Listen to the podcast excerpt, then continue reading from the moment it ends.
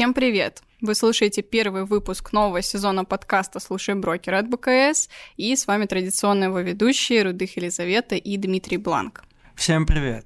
А, сегодня мы хотим с вами обсудить э, тему инвестиций в российские активы, а, пройтись по отраслям актуальным на текущий момент. А, на следующей неделе нас э, ждут несколько интересных отчетов и разобраться в компаниях, которые их предоставляют, и других событиях следующей недели нам поможет Ангелина Савинова. Ангелина является финансовым консультантом и блогером по инвестициям. Ангелина, привет. Привет. Расскажи нам немного о себе, о своем опыте, чем ты занимаешься сейчас и какой у тебя опыт в инвестициях. Вообще основное мое жизненное, скажем так, кредо, я являюсь э, предпринимателем и я являюсь финансовым директором э, в металлоторгующей компании. Мы работаем по всей стране, а, поставляем а, металл а, и всякие там редкоземельные металлы, сплавы на территории всей нашей необъятной родины. Ну и также я являюсь квалифицированным инвестором, финансовым консультантом и обучаю людей инвестированию. То есть у меня свой, есть свой курс. Преимущественно я пропагандирую пассивные, скажем так, инвестиции, инвестиции в ETF и выбор там дивидендных стратегий, вот такие вот вещи. Ты в основном э, формируешь портфель на российском рынке, правильно? Или иностранные активы у тебя тоже есть? А, нет, у меня есть тоже иностранные активы, но и российский портфель а, у меня, конечно же, тоже есть. И начинала, собственно, я с российских акций. А, ну, а сейчас уже э, уже там несколько лет я активно инвестирую напрямую на американском рынке, в америка... преимущественно в американский ETF. Давай для начала обсудим то, что все-таки происходит у нас на российском рынке. Тебе, как э, никому близок э, металлургический сектор, поэтому предлагаю начать с него. А, у нас э, отчитываются такие компании, как НЛМК и Русал в ближайшее время. Одни предоставляют там финансовые результаты свои за второй квартал, а другая компания «Русал» предоставляет свои операционные результаты. Что вообще скажешь про сектор в целом и про эти компании и их перспективы? Безусловно, на них а, за последнее время насыпался, я бы так сказала, золотой дождь в виде высокого курса а, валюты а, и, конечно же, гигантского роста цен на сталь. Поэтому, несмотря э, на то, что, конечно, их немножечко пощипали в связи с введением э, пошлин, да, я думаю, что у них будут прекрасные результаты. А, но какие здесь я вижу для себя риски? Ну, конечно, в первую очередь э, компании НЛМК, ММК, Северсталь, они мне нравятся, потому что это прекрасные дивидендные компании. То есть там а, я предполагаю, что будет двузначная дивидендная доходность. Северсталь мне, честно, нравится чуть больше, чем НЛМК. А, то есть у них и там долговая нагрузка пониже, да, и все-таки они сейчас в планах заявили сокращение к 2030 году вот этих всех парниковых газов, что, собственно, тоже а, хорошо влияет и на их, там, скажем так, такое озеленение, да, потому что зелен, э, зеленость, скажем так, сейчас у нас тоже в тренде, и, и это важно, э, это важно сейчас. Мне эти компании нравятся. Какие здесь я вижу риски? Ну, я вижу э, ослабление, конечно, укрепление, точнее, курса рубля теоретически возможно, потому что как Центробанк у нас будет э, бороться с инфляцией, у него здесь, э, да, есть вероятность увеличения ставки. А, ну и все-таки я думаю, что, в принципе, еще можно поддержать, а, уменьшить а, и сдержать инфляцию в виде удержания курса рубля, потому что все-таки инфляция у нас больше носит, скажем так, импортируемый характер. Поэтому, то есть, если, конечно, будет укрепление рубля, то это тоже отразится на котировках. Но так, э, то есть Северсталь, например, я в нее инвестирую уже лет, наверное, я не знаю, 8, то есть она такая постоянная бумага в моем э, дивидендном портфеле. Русал мне нравится чуть меньше, почему и дивидендная доходность ниже, и э, тоже у него много проблем с санкциями и с долговой нагрузкой, хотя сейчас она уменьшается. Но, в принципе, я думаю, что если будет, конечно, рост на алюминий, если рост на commodities продолжится, то это, безусловно, интересные компании, и они достойны оказаться в дивидендном портфеле. А что скажешь про цветные металлы, например, про Норникель? В июле он тоже будет выпускать а, отчетность, публиковать. А, держишь в портфеле его? Норникель – это вообще одна из моих самых любимых бумаг. Я его тоже держу э, очень много лет. А, конечно, у него тоже, как у всех, наверное, российских компаний, э, есть масса проблем, но мне нравится дивидендная доходность, мне нравится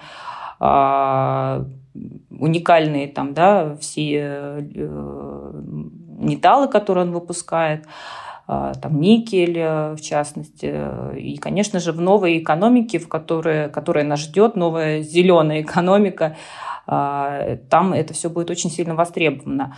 Но, опять же, риски на самом деле все те же, да, то есть это укрепление рубля, ну и у Норникеля еще прибавляются проблемы а, с зеленостью, да, то есть все эти разливы, которые у него были, конечно, и экологические э, проблемы, связанные да, с производством, а, ну, эти риски тоже сохраняются. Ну, будем надеяться, что как-то они будут у них решаться. Но я его держу. И я откупала, когда вот были введены эти э, санкции там, на них в виде пошлин, да, э, со стороны наш, нашего правительства, я эти компании откупала.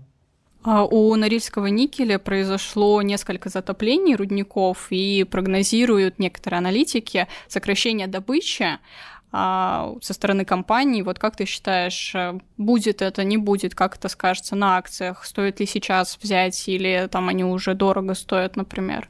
Ну, сейчас он немножечко, конечно, тоже подрос за последние там дни, но ведь когда мы... Такие вещи мы прогнозировать не можем. Будет ли у них разлив или не будет ли у них разлива, то есть это никому не известно, да. Но я могу сказать, что с точки зрения, если вы долгосрочный инвестор и если ваша стратегия а, дивидендная, то, мне кажется, наверное, сразу бы на, э, на все бы я не стала сейчас его брать, но как-то так поэтапно входить, я думаю, что это интересно. Ты уже затронула тему повышающейся инфляции э, и действия нашего центрального банка э, с этим связанные. Мы все знаем, что в июне Центральный банк Российской Федерации повысил ставку на 50 базисных пунктов э, и по прогнозам аналитиков будет повышать еще до значения 6%. Но дальше до конца года пока что мы считаем, что ставка повышаться не будет. Что ты думаешь по этому поводу?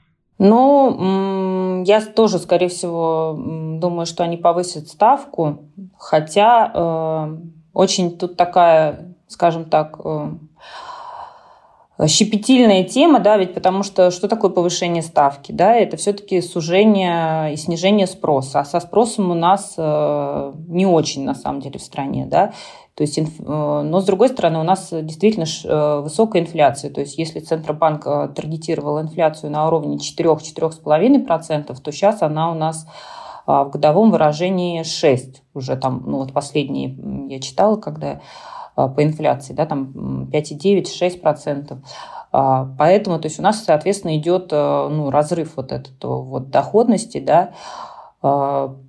Тут Скорее всего, они повысят, на мой взгляд, э, ее э, вот сейчас в ближайшее время опять на 0,5. Но дальше не знаю. Очень, очень надеюсь, что дальше как-то они приостановятся и, может быть, действительно обратят э, внимание на курс рубля, потому что ну, она в большей степени, опять же, импортируемая, да.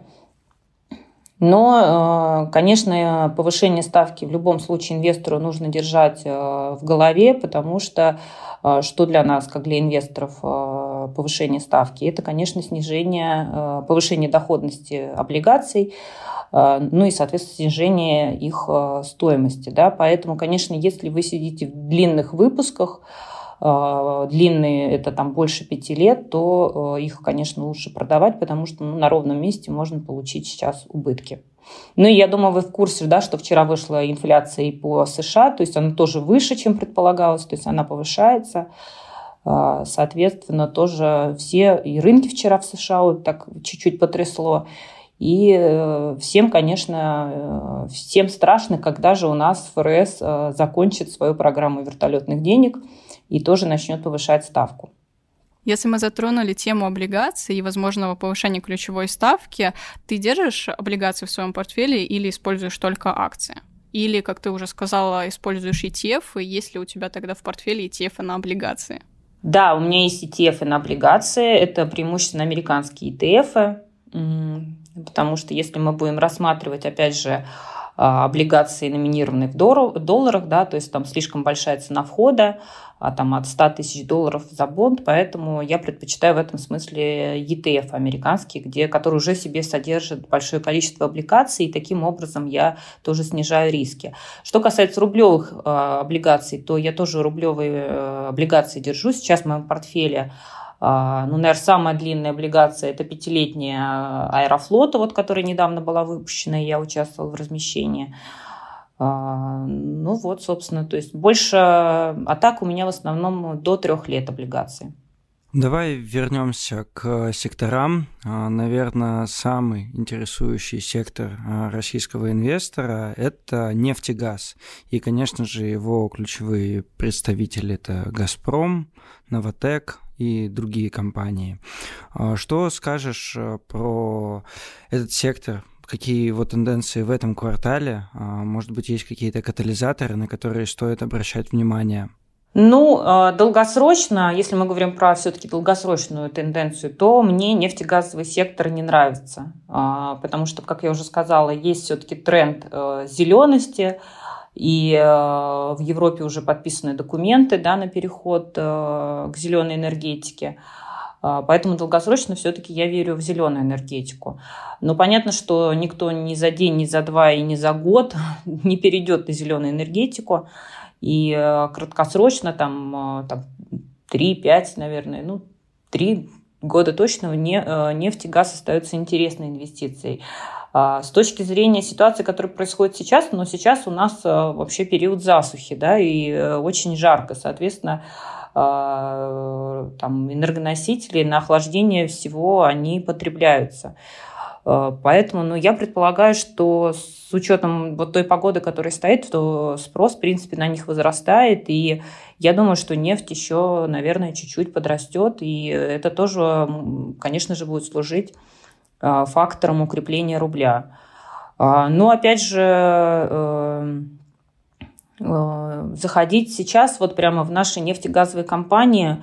Я могу вам э, сказать честно, я немножечко побаиваюсь компаний с сильным государственным участием, то есть «Газпром», Роснефть. У меня был опыт, но как-то каждый раз, когда я с ними имела опыт, у меня он заканчивался не очень. Мне нравится из всех нефтегазовых компаний, которые сейчас, это «Новотек» и «Лукойл». «Лукойл» я держу, «Новотек» у меня вот, что-то, мне кажется, все-таки чуть-чуть он дороговат.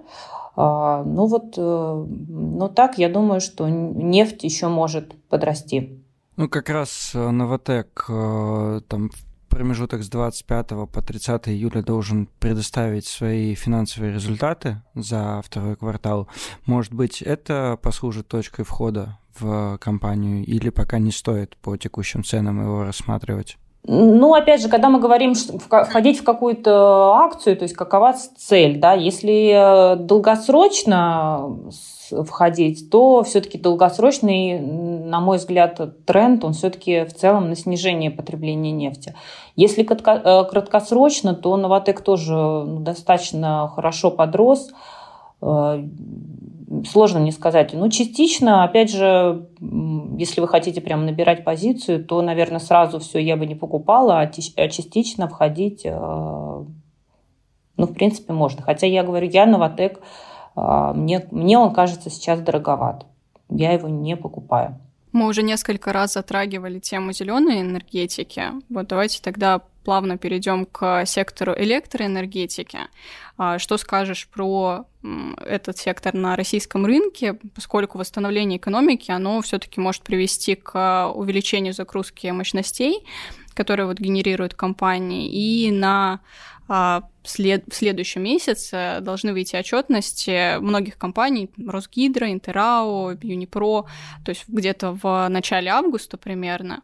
Что скажешь про этот сектор? Держишь ли какие-то компании из перечисленных? Ну, вот из всех перечисленных я держу, опять же, Юнипро в портфеле, потому что тоже у них э, прогнозируется высокая дивидендная доходность. Э, из зеленых, э, ну, вот, скажем так, ну, в кавычках, конечно, таких зеленых, это все, да. Но долгосрочно я вообще в этот сектор очень сильно верю и много читала про него, что, да, то есть есть, опять же, документы подписаны э, в Евросоюзе, что к 2050 году они вообще планируют полностью отойти от э, нефти и газа.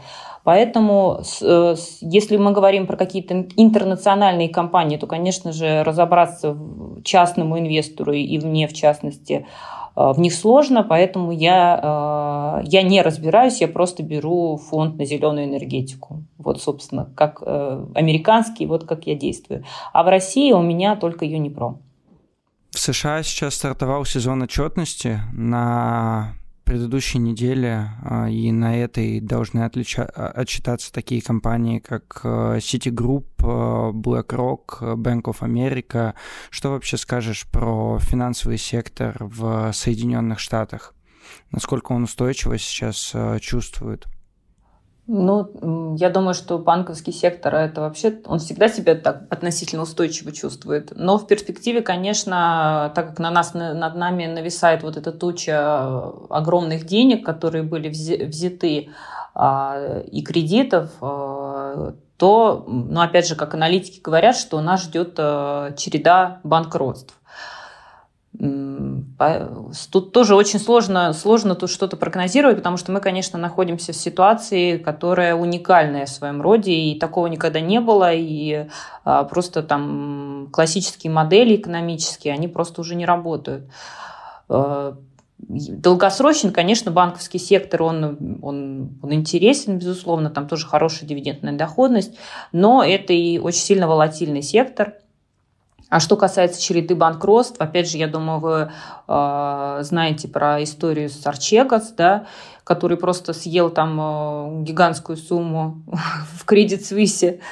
Э, и, ну, то есть это такое очень серьезное, в общем-то, там, с 2008 года банкротство хедж-фонда. Но долгосрочно, конечно, банковский сектор, он интересен. Опять же, банки, они зарабатывают э, свои комиссии там на спредах, и если ставки будут э, расти, они все равно рано или поздно будут расти, э, соответственно, и прибыль банков тоже будет расти. Как ты считаешь, в ближайшее время стоит ли ждать какой-то коррекции краткосрочный или более долгосрочный, потому что а, некоторые инвесторы прямо ждут, сидят в кэше и говорят, что рынок достаточно перегрет, и заходить в рынок, ну, сейчас как-то опасно дорого. Но некоторые, наоборот, закупаются, и, в принципе, рынок идет дальше, то есть обновляются исторические максимумы и так далее. Чего ждешь ты? Покупаешь ли сейчас или тоже ждешь какой-то коррекции?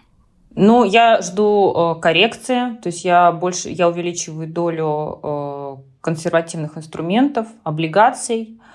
Э, я думаю, что все-таки в сентябре, ведь сейчас э, ситуация зависит, то есть от чего э, большая часть там населения там в Америке и активно сейчас в Европе, оно вакцинируется, да, и, соответственно, осенью у нас снова придет волна гриппа.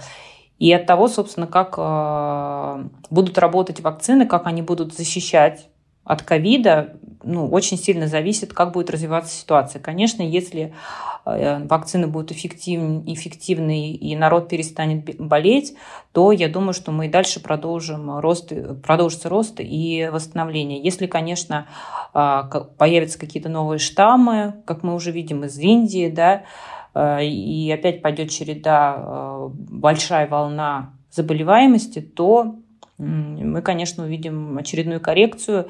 И опять же, как с ней, как с ней будут справляться, не совсем понятно, потому что ну, уже все, а, все стимулы и все варианты исчерпаны, да, денег в бюджетах э, нет. Поэтому то есть, тут очень сложно что-либо прогнозировать. Но если, опять же, вы долгосрочный инвестор, и вы, если вы регулярно пополняете свой портфель, у вас, если у вас длинная инвестиционная цель, э, вас ну, как бы не должно это особо волновать. Рынки падают, рынки растут, это абсолютно нормально. А здесь самое главное – это ваше распределение активов и ваша стратегия, которой вы придерживаетесь. Да, абсолютно согласен. А, рынок э, живет э, в постоянных волнах э, взлетов и падений, а, поэтому не нужно переживать, инвестируйте долгосрочно. А, даже не столько важен момент выбора конкретного времени для покупки ваших ценных бумаг. Как говорил Уоррен Баффет, если вы не хотите покупать бумагу на 10 лет, не стоит думать по поводу нее даже на 10 минут.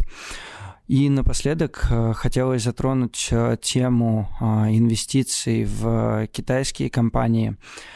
В начале этого года все инвестиционные дома российские сделали большую ставку на китайскую экономику, запускали паевые инвестиционные фонды, стратегии доверительного управления, в целом рекомендовали множество крупных китайских компаний, но сейчас на китайском рынке мы видим Э, неплохую коррекцию. Э, объясни, пожалуйста, с чем это связано а, и какой дальнейший тренд?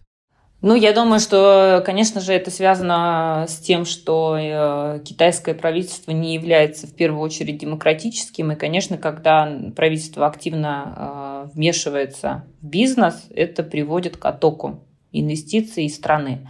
Поэтому, собственно, мы и видим коррекцию. Тут тут сложно тоже, опять же, говорить. Я э, тоже покупала китайский ETF, и тоже сейчас это моя боль, потому что он у меня там где-то 15% он у меня в минусе висит. Но опять же, опять же, какой сейчас тренд, это очень сложно тут э, сказать, потому что политику мы не можем, как вы понимаете, никак прогнозировать. Но в целом компании, э, я даже отдельные компании держу и верю там, например, в Байду, Алибаба, э, тоже я их откупала на падениях, и практически они уже у меня там, э, практически уже в нуле. Долгосрочно, опять же, инвестиции в Китай – это очень интересно, но надо понимать, что это тоже развивающаяся экономика, которая связана с большими политическими рисками и Поэтому такие коррекции, они, они возможны. А, а если мы говорим про какой-то китайский фонд, да, ETF, например, от Финекса на китайский рынок, то там как раз основная там две Alibaba и еще там одна компания забыла название, то есть, которая занимает большую долю рынка. Как раз основная, скажем так, атака со стороны правительства была на Alibaba, конечно, он очень сильно скорректировался. Но долгосрочный китайский э, фонд, он интересен, и если вы будете, опять же, сейчас входить в него как-то частично, я думаю, что это тоже интересно. Ангелина, спасибо тебе большое. Я думаю, что сегодня мы действительно большое количество вопросов разобрали. Это были и сектора, и страны, и различные инструменты. Поэтому пользуйтесь, дорогие слушатели, и пишите в комментариях, что предпочитаете вы. А сейчас находиться в кэше или активно покупать. Предпочитаете краткосрочное или долгосрочное инвестирование. И мы вернемся к вам через неделю. Обязательно делитесь своими инвестиционными идеями а, в наших социальных сетях особенно в новосозданной сети Profit в нашем мобильном приложении. А мы желаем вам успешных инвестиций и удачных торгов. Спасибо вам. До свидания. Всем пока. Материалы, представленные в данном выпуске, не являются индивидуальной инвестиционной рекомендацией. Финансовые инструменты либо операции, упомянутые в данном материале, могут не подходить вам, не соответствовать вашему инвестиционному профилю. ООО «Компания БКС» не несет ответственности за возможные убытки инвестора в случае совершения операций либо инвестирования в финансовые инструменты, упомянутые в данном материале. Акции, облигации, Слушай брокера.